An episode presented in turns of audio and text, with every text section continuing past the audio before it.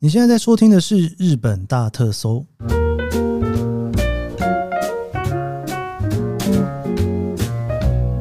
欢迎收听《日本大特搜》，我是 Keith 研究生。今天是二零二三年令和五年的七月十三号，星期四。上个礼拜我找雪儿来聊了这个在四国玩的这个行程安排哈、这个真的是蛮长的一段期间哈、我原本以为一集可以录完，后来发现真的是不行啊啦、我有点太小看四国了，这样子可以吗？好了，这个当然就是四，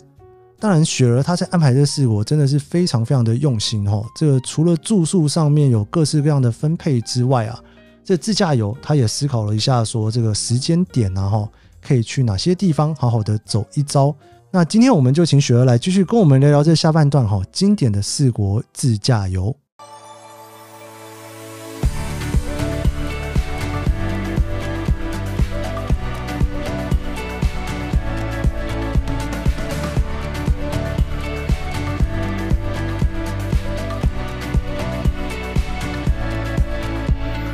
我们今天要来继续来聊这一个非常惊险万分、不小心会掉到水里面的四国行。我们欢迎雪儿。嗨，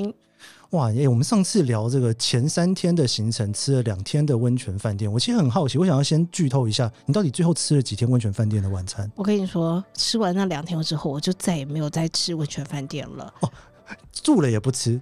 呃，没没倒倒还好，因为后后面我就没有安排那个温泉旅馆了。哦，对最一开始先住对我其实找了不同的住宿给他们体验这样子。那除了温泉饭店之外呢，我有住一般的饭店，那也有住当地的民宿，就是你知道吗？日本的老屋子，哦然后我们也有去住那种包栋的。其实日本蛮多的住宿体验，我觉得大家都可以自己去尝试一下。 ，OK？你有没有觉得那个一开始吃温泉饭店吃那么好，嗯，然后到后面就不要再吃那么好了？其实蛮好，一开始先让大家爽一下。真的，而且我跟你说，一开始大家爽完之后，他们其实先后来吃到便当啊，然后就是。呃，应该是说他们商店街的那些拉面，他们都觉得其实挺好吃的。因为 一开始被喂食太饱，对，一开始我就直接上最大的菜了，到后面他们就，因为我觉得应该是说台湾人去日本旅行，我觉得我们就是体验当地不同的文化嘛。那所以好的要吃，然后一般的庶民的也要吃。 OK，好，我们今天呢，我想说，我们从第三天就是惊险万分的四万十之后，我们来看看雪儿第四天怎么帮我们安排四国的行程。对你到了四国，因为我们四万石其实在高知的最南边了，对，所以我觉得也是一定要去，也但算是四国的整个的很难编了，对对不对？非常的南边。但是你回到了一般如果没有办法去的话，你还是要去高知这个城市。这高知这个城市又叫做龙马之都。因为呢，它是龙马版本龙马的故乡，然后你在这个地方，你会随时随地看到龙马的头像，铜像，从咖啡，然后从招牌，从各式各样都是龙马的那个旅游代表这样子，还有呃版本龙马的博物馆啊，各式各样这样子。你去之前，你有为了想要去看龙马的东西，所以把幕府末期的整个历史都读过吗？我只有读一半，真的太长了，太。长了，对，因为我觉得其实日本的历史，尤其是幕府那一块的话，其实真的蛮难理解的。我觉得我很认真想要去理解所有的那个错综关系的复杂。我觉得看追剧还 OK，但是你真的要去把所有的人物关系搞清楚。搞清楚，真的不是一件很容易的事。 OK，但是龙马真的算是一个很传奇的人物，对在那一个时代里面。对，所以那你你到那边，你就会发现，就是龙马去过什么地方，那个地方就有他的铜像。没错，而且而且应该是说，日本人好像崇拜龙马到一个境界的感觉。应该怎么讲？幕府末期那一个时代，算是日本里面，就日本的历史里面，算是相当精彩的一段啊。因为日本有几个很精彩的时段嘛，所以龙马又是一个，如果他没出现，大家觉得这个时代可能不会有改变。对，对，所以就有一些人就特别喜欢去看龙马的故事，这样。对，我觉得到那边感觉就是你知道吗？只要有个龙马，它就可以卖东西的感觉，然后包括有就是到行李吊牌，各式各样都有卖。所以，呃，那边高知有一个叫做高知城，对，一个就是在高知的市中心里面，所以也可以去附近逛逛走走，然后看一下龙马的故乡。那结束了高知之后，我就直接杀去了那个松山。不是台北的松山，是哦四国的松山。哎，等等等等等，你早上一大早先到高知去，哦，那天我有住一晚，哦，你有再住一晚四万十结束了，我高知又再住了一个晚。 ，OK OK，所以你四万十是第四天嘛，对不对？对然后你第四天早上起来，你就是直接到高知，对，然后大概可能开车大概两个小时，一个多小时，然后高知大概要开三三个小个时多小时。哦，所以到了刚好吃午餐，对，高知那边好像有一个叫做高知饭，而且那边有一个市场叫浪漫平城市场，还蛮有名的。对，你可以进去里面，一样有乌龙面，然后一样有串烧，然后我们那天中午是吃拉面。 OK，对，但是可以逛这个市场，挑一些你喜欢的东没西。错， 下午就在高知的城里面，然后去看各式各样的龙马。对，就是逛一下高知城。隔天早上呢，就是去高知城走一走。对 OK，所以你那一天下午逛高知，看完龙马之后，晚上是住在高知的饭店，对，然后晚餐不是吃饭店里面，也是在附近吃。所以我们晚餐呢就是去商店街，然后在、哦因为它我们就住在整个市中心 downtown 里面，然后你走到商店街，因为他们每一个他们的商店街不会像关东或关西那么的热闹，他们商店街就是真的本。比较像是乡下的商店街，明明就是已经是一个大城市了，但是还是有一些药妆可以逛啊，还有一些拉面、一些咖啡厅可以吃这样子。我们在那边就随便挑了一家拉面店，然后吃这样子。所以你第四天等于是在高知，然后晚上住了一晚，嗯，然后其实还没有玩完，所以你第二天早上才去高中城，呃，对第五天早上你才去高知城。对，高知城是很特别，一定要好好安排的地方吗？我觉得如果你逛了很多，因为有些人很喜欢逛日本的那个就是城堡嘛，castle。那高知城 其实可以 pass 没有关系， 我好老实哦，就没有那么的精彩啦。如果以城堡来说的话，日本的啊 OK castle OK，对日本的城堡，日本的城堡其实真的是蛮多的啦。超 多。就对如果你喜欢收集的话，还是可以去。但是因为在高知那边，除了龙马，就另外一个就是高知城，还是要让老人家去爬一下城堡这样子。 OK，所以高知城早上结束，然后你就开车到松山去。对我直接冲一天两城，第二然后 下午就在松山城。但我非常推荐松山城，哦，怎么说？因为松山城呢，你要先坐缆车，而且那个叫做那种很像类似我们滑雪的那种单轨缆车，如果你不小心，你还是会掉下去的那一种。 为什么你的行程都很容易掉下去啊？没有，就是我也不知道日本的那个缆车，它它真的很妙，它就很像类似你知道吗？我们在坐那种滑雪的吗？对滑雪的椅子，然后你会坐那个缆车，因为它其实还蛮蛮山上的。我把车子停在下面，然后我妈说要爬上去，我说没有，坐缆车上 去。对，它就蛮多人，然后蛮特色的，它就是一个人，然后坐一个屁股，然后你就可以直接上去了哦，哎它也没有那个护栏哦。对很像大势山缆车，好像很多都是这个样子。对，好像在日本蛮多这样，你然后妈没有吓死啊了，是没有，他觉得好好玩哦。哇！所以因为惧高症不敢滑雪的人，应该也不能去松山城了。我是觉得它其实下面蛮低的，而且它都有一些就是那个应该说防护措施， OK，对，就是一些绳子。然后我们就我妈就说，如果你掉下去，你就是爬到旁边自己跳上去， 听起来很累。还可以啦。我们在松山是住一个晚上，然后下午就带我妈他们去松山城，然后松山城也比较大一点点，嗯，对，然后也比较著名。那它旁边有一个呃非常著名的温泉，叫做道后温泉。道后温泉对，听说是日本最古老的温泉之一。哦，对所以你们在道后温泉当天，等于说你们就在那边住了他的温泉饭店吗？其实没有，我们其没实有啊住，我选择一个在附近的一个很特色的一个民宅。民宅，哎、去哪里找民宅的消息啊？嗯，我也不知道，我就是网络上不可以乱看，然后我就看到，就是你知道吗？就真的是在乡下，它不是在市区里面，然后它比较靠近高速公路那边，然后它有一个非常，就是你知道吗？日本人的它一楼都是榻榻米嘛，然后中间会有一个炕，然后有一个东西挂在上面，然后那边烧一个炉子，然后煮茶的那个地方。然后哇旁边是一那种类似小庭院，那种就是日式非常格局别致那种小庭院，楼上才是住宿，然后他就是一个老板开的一个民宿，哇对他同时有接待很多组客人嘛对，他有接待蛮多组外国人，但那个地方其实不太好去， o 对，因为那个就是真的是日本的人的家里的民宅改改装的一个民宿，对，然后我妈非常喜欢，因为觉得超级特别的，因为它就不同于饭店，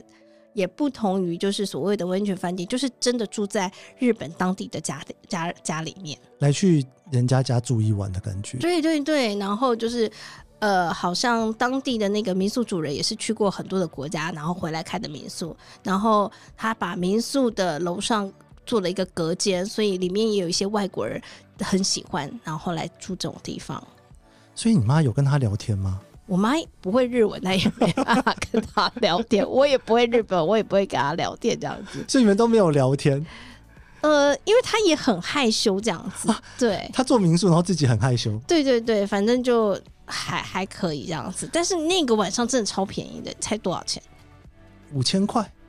我记得我们一个人好像台币才五百块台币而已，哇，这样五个人两千五而已。大概好像三千块钱台币， OK，对，不含早餐了。不对，含早餐，所以你们那边是哦，等于你们是素泊，就是没有早餐也没有晚餐。对对对，他就是直接让你去住，然后包一个房子这样子。然后我才发现，哇，原来日本有很多这种各式各样的住宿类型，不是只有那种饭店啊，两张床一张床，你还可以住人家民宿里面。所以你们是住榻榻米吗？诶也不算，它是那种上下铺。哦，对，哇，你带你爸妈去体验青年旅馆诶、欸对我自己觉得超妙，然后我就问我妈说可以吗？而且还要自己布床铺哦。我妈说可以，可以，我来。对，他们可能以前是有加入青年旅馆的，我猜，我觉得应该因为是我以前在跑日本的青年旅馆的时候，常常到了就是人家家，所以那个年代叫青年旅馆，现在这个年代叫 Airbnb，哦，是不是应该是对这种概念，对不对？应该是，然后就会觉得我妈，因为你知道住过其他一般的话，他们住这个就觉得很特别，对，住到人家家里，所以我觉得如果到了日本的话，你也可以体验一下，素泊一下人家的家里，对哦啊， OK，哇，所以你们第五天就享受了到人家家的感觉，然后对你们第五天就是两层、双层、对高知城跟松山城，对你们第六天去了哪里？我们呢，直接我跟你说，我我爸是一个很喜欢跟我许愿的人，哦，所以你出国之前他就说，哎、我许愿我要去四国的这里那里那里这样。对，因为呢，我就有一些地方我蛮难排的。对，因为你知道交通的问题，可是我爸就是一个很喜欢许愿的人，他就说：“你知道吗？我有一个朋友跟我讲，那个名门漩涡一定要看，一定要看。哇，”所以呢，那天早上我记得我大概六点多起床，七点，因为你知道漩涡这种事情不是你想看就可以看的，它是有一定时间的。哦所以你有查好几点可以看到对们去你，吗如果你要看漩涡名人漩涡的话，你一定要找它两个时间，一个是涨潮，嗯另外一个是退潮，一天大概只有两个时段可以看。对，那涨潮的漩涡跟退潮的漩涡是不一样的。我们那一天的漩涡大概是早上十点跟下午四点。那通常你在看漩涡的时候，就是早上如果是十点，你就只能在九点跟十一点这个时段去。哦，对，它你必须要在它涨潮前后的一个小时。所以为了看这个漩涡，我记得我好像早上六点多就起床，然后呢，直接从松山开了三个多小时，直接杀去了那个对名门看漩涡。哎、听起来没有很久啊，因为松山已经算是在四国的非常西边，然后你们漩涡是最东边嘛。对，哎我其实已经穿越了，你知道吗？ 你整个中间是，但是是有高速公路的嘛对，是有高速公路的，我是直接就是从那个呃松山高速公路直接杀到名门的高速公路。哇，然后就一早去看这个漩对，涡。猜一下那天高速公路费要花多少钱？日本高速公路费很贵耶，超贵三个多小的，时，我觉得一万二吧。好像差 不多，嗯，因为我平常有在开车，所以大概知道 这个概 念。真的，我自己都觉得，哇塞，这高速公路费了开的，虽然是开的蛮快的啊，日本高速公路真的没什么车，不像台湾会塞车四国啦，四国啦，东京也很会塞。哦。对，四国真的不太会塞 车，对，因为但是你仔细想想，一万二，你如果说四个人分，一个人三千块，你做特级也是这个钱啊，也是啦对，不对？对，所以不要觉得太贵，是真的蛮贵的。是不是？好，对啊然后到了名门看完漩涡之后等呢，一下，等一下，我想要听一下名门漩涡有多厉害。我觉得他其实算是蛮厉害，因为你知道世界为二哎、就是在海上会有一个漩涡状在那边一直打转，你说很像龙卷风那种感觉，但对是就在很水上，对，它就像龙卷风在水上一样的那种感觉，它其实是一个自然的奇观。哇，对，然后呢，它就是因为你知道名门漩涡是四国到淡路岛，啊然后中间的那个桥。然后其实我们是在桥上，它有两种方式可以看，一个是坐船，直接在漩涡旁边哇好看，可怕，会不小心就旋进去啊！不会啦，它不会让你直接就是穿越漩涡这件事。第二种呢，就是你直接到那个往淡路岛的大桥下面，它弄了一个水晶步道， 你直接这样子往地下看，对，它就是在桥上往地下看。你们这真的每个行人都在考验惧高症的人的。真的那个是巨高症，因为它那个你要往下看，你就可以很明显看到那个漩涡的模样。所以你等于在整个漩涡的正上方，对然后往下面看，没错，哇，听起来很厉害耶！我觉得是蛮厉害，去玩我也觉得有厉害，你看你爸许的愿是对，他没许这愿你就不去了，是不是这？因为真的太远，我要开车开三个多小时，很累。哎、真的是听起来，所以你在那边看那个漩涡的时候，它会持续有一个多小时的时间。，对，它大概就是在涨潮跟退潮的时候，然后大概中间间隔，对，就中如果就是涨潮跟退潮没有，它就漩涡就会消失了。对对对，它就会一直持续大概是一个小时左右。它那边其实有解释为什么会有漩涡的产生，主要是因为那边的洋流的问题， OK 对，再加上那边的岛屿，所以才会产生这样子的一个状态。哇，所以你这个漩涡看完之后，在所有人都最兴奋的时候，嗯，你都下一个景点是不是就觉得好像落很多了？倒还好，因为其实四国你要看都是那种户外的景点这了样解子。漩涡结束了之后呢，我就有两个选择，一个选择呢就是直接开车到高松，哇，对啊，对你们从头到尾都还没去高松哎、有啦，最后有还是安排高松，因为本来是第二天，后来就是你知道吗？对延到倒数第二第二天天这样子。对，然后后来我就沿着海边开，就是从名门那边沿着那种海边，因为你知道整个就是四国旁边都是海嘛，对南湖内海，然后就沿着海边慢慢的开，慢慢的吃东西，慢慢的晃到了那个高松这个部分，然后在海边有一些神社啊，然后一些沙滩也还蛮美的。你们有去百鸟神社，啊我有哎、哇，感觉怎么样？我觉得就是还不错，因为你知道，其实日本很多太多都是那种著名的神社，但其实这种地方性的神社其实也蛮多的，它多了一种宁静感。它在海边，哦，在海边对，哦。哦很特别。所以你就会经过了神社，然后这样晃一晃，然后一路呢到了高松。高松是不是要看夜景啊？哦，高松它有两个点，一个呢就是你一定要去的，就是立林公园。立岭公园对，因为它是呃日本三大，你知道它每次哎、日本不知道为什么都有那种三大名园，而且一定要用三，嗯对不能四也不能，对，为什么不能四大或五大，就一定是三一定大？是三。对，好像三大呃立林公园，对，然后就是带他们去立林公园走一走。那立林公园也真的很漂亮，因为你知道吗？里面不管是树木，然后呃，应该是说瀑布也好，就是你知道，明明就是在市中心，还会搞个瀑布出来，然后整个造景真的非常漂亮。我觉得这一定要去，然后再来，它旁边有一个夜景，对，然后叫做岛屋夜景，哎、应该屋岛还是舞蹈夜景孤岛夜景，我个人是觉得，呃，如果下次去可以 pass，这样 ，OK OK，还算是 OK 的行程。是还好，但是因为其实。高松本来就是一个很小的城市，所以它的夜景你也不能期待它有多亮。但我觉得你下午去看应该是可以，因为它下午就是直接面对濑户内海了。 OK OK，对还不错。对，所以我第六天你就是在市区找个饭店住，对，然、后我们是住在立林公园附近的，我就是住那种那个叫做什么，他们好像叫做呃日文叫做什么代切旅馆还是、卡西 k i 哦就是把整个包下来，对包场。对我是住包场的那种旅馆，等于说一栋我全都包下来的。哦，对，我觉得还蛮特别，好像日本现在也蛮多这种，就是直接包像台湾那种包栋进去。对对，然后里面你有自己的客厅、自己的厨房、自己的浴室，然后有几个房间，然后就等于说你在里面干什么都很舒服的那种感觉。嗯嗯嗯然后我妈也很喜欢那种感觉，因为我们就直接在客厅一直聊天，然后住那种日本的。那然后就很像小叮当的 家的哦那种感觉， OK，对嗯啊，尤其在这种乡下的地方，感觉应该蛮舒服。对我觉得蛮舒服。我以前如果大家可以尝试的话，也可以去住这种叫做代切旅馆。 OK，对你像第六天，其实我这样听起来，应该整个四国都走完啦。你第七天是待在高松吗？ 我第七天，我爸有许愿了，哦，你们去了哪里？他说他要去小豆岛。你爸许的愿望都在水中间呢。对，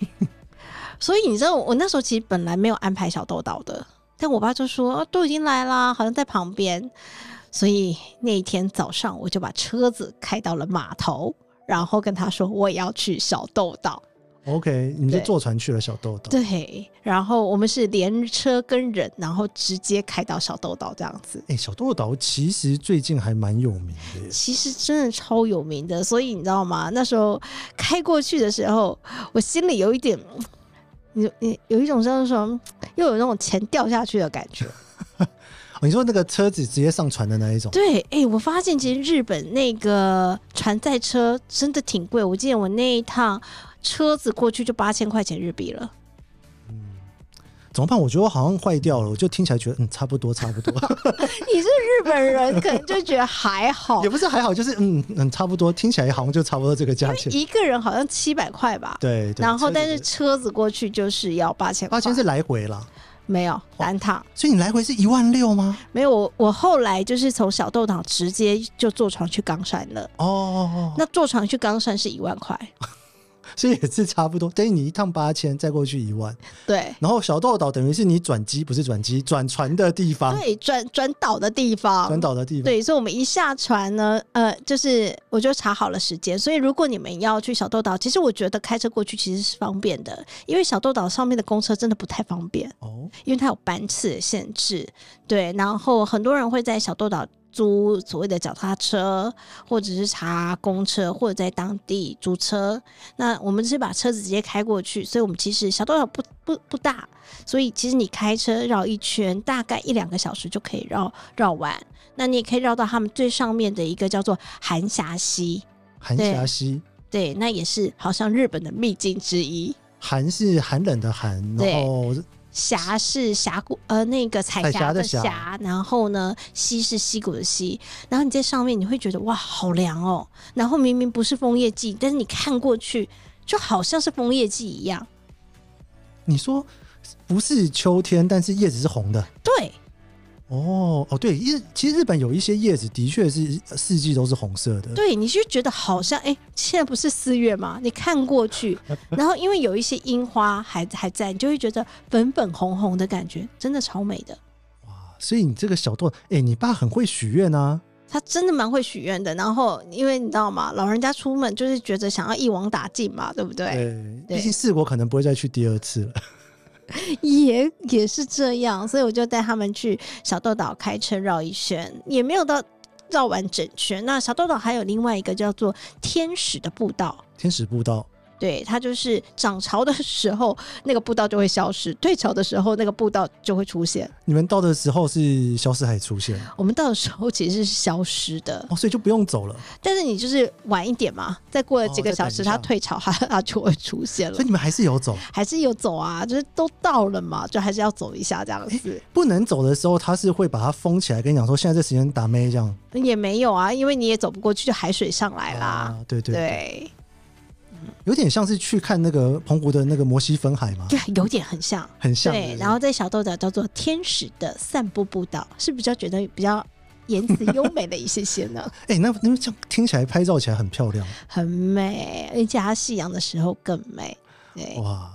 所以你那一天最后小豆岛依依不舍的看完夕阳之后，就坐船直接到了冈山，所对以你最后一天要从冈山回去嘛。没错，然后你最后一天，那你这样最后一天冈山也就可以去看冈山城哎、对，没错， 我就住在冈山城旁边而已。对，然后隔天早上就带他们再去看一下冈山城，因为冈山城也是一个非常，它那边的，哎，冈山城那个那个叫什么公园啊？冈山公园吗？还是什么？哦，呃，突然你知道脑筋有点忘记了。对，那边的有一个后乐园庭园，对后乐园，冈山后乐园也超有名的，所以带他们再去逛一下冈山后乐园，走一下冈山城这样子。然后你们就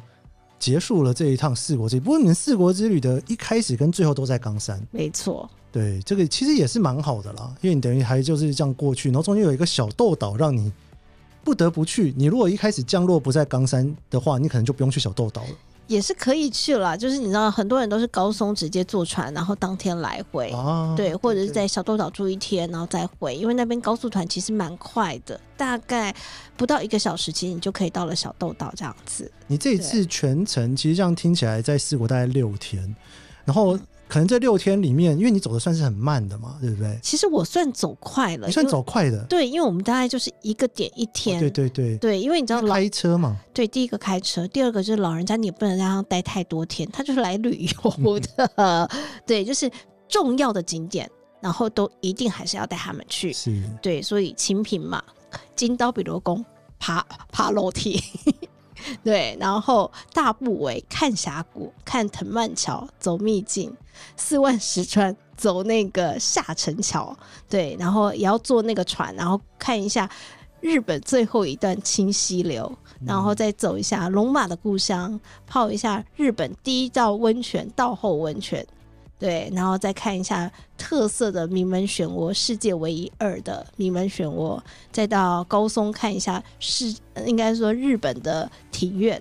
啊、然后再走一下小豆岛，我觉得哎、诶其实蛮够的，对啊，感觉还蛮好的哦。对对，大概可能如果说不是从冈山的话，应该可以大概六天可以走完，没错对，不对？差不多是这样的概念。嗯、应该是说六七天六夜其实是可以走完的， OK，嗯，好的，喂，这个不知道大家听一听有没有觉得好像可以去四国走走哦？我自己听完之后都觉得好像可以去走一趟。对啊，这秘境之旅怎么可以不去走一走呢？对，我妈回来都炫耀了好几个礼拜了，哦，真的吗？ 他跟你炫耀吗？但是跟她的亲朋好友炫耀了。对，不，大家如果有机会的话，别忘了去四国走走喽。诶，对，雪儿，你最近是出书了，对不对？，对，你真的是很难得待在台湾呢、呃，因为你知道我的书名叫做《每一次出发都有意义》，所以呢，我特别爱出发这件事。 跟家人一起出发也是出发，对，那每一年我都会带家人，然后到国外四处走走，因为我觉得在国外跟在台湾还是不太一样。那你们应该是说跟家人之间的一些感情跟记忆会特别的深。那我刚刚说我妈也很喜欢到处炫耀，是因为真的老人家带他们出去外面走一走。她在她的朋友可以炫什么菜市场可以炫耀个一年， 哎呦，我女儿带我去那个叫什么四国啦， 管他人知不知道，出去就已经万岁，就已经万岁。真的所以。他出发也有意义，你也有。你这算是我其实一直觉得你应该要来写一本教大家去自助旅行的书，你终于写了。真的，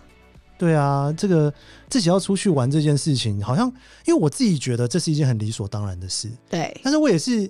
我二零一九年那一次去那个在两厅院演讲那一嗯次，很多人就问说怎么自助旅行，我就想说，哎、这个问题是可以被问出来的吗？ 不是大家都这么做吗？没我才有发。现没有、哎，我后来在那边就发才发现，其实台湾真的在做自助旅行，大概就百分之十的人而已。哇，而且一个人的又更少。对，对，所以如果大家还没有办法鼓起勇气去自助旅行的话，可以去看一下雪儿这本书，我也会把这个书的详细资讯放在资讯栏，那大家可以去看一下喽。我们谢谢雪儿今天来跟我们聊这个四国非常完整的行程。希望大家都有机会到四国秘境秘境。好，我们这集日本大特搜就到这边。喜欢这集节目的话，别忘了帮忙一下五星好评，也追踪研究生的脸书和 IG。我们明天见喽，拜拜。拜拜。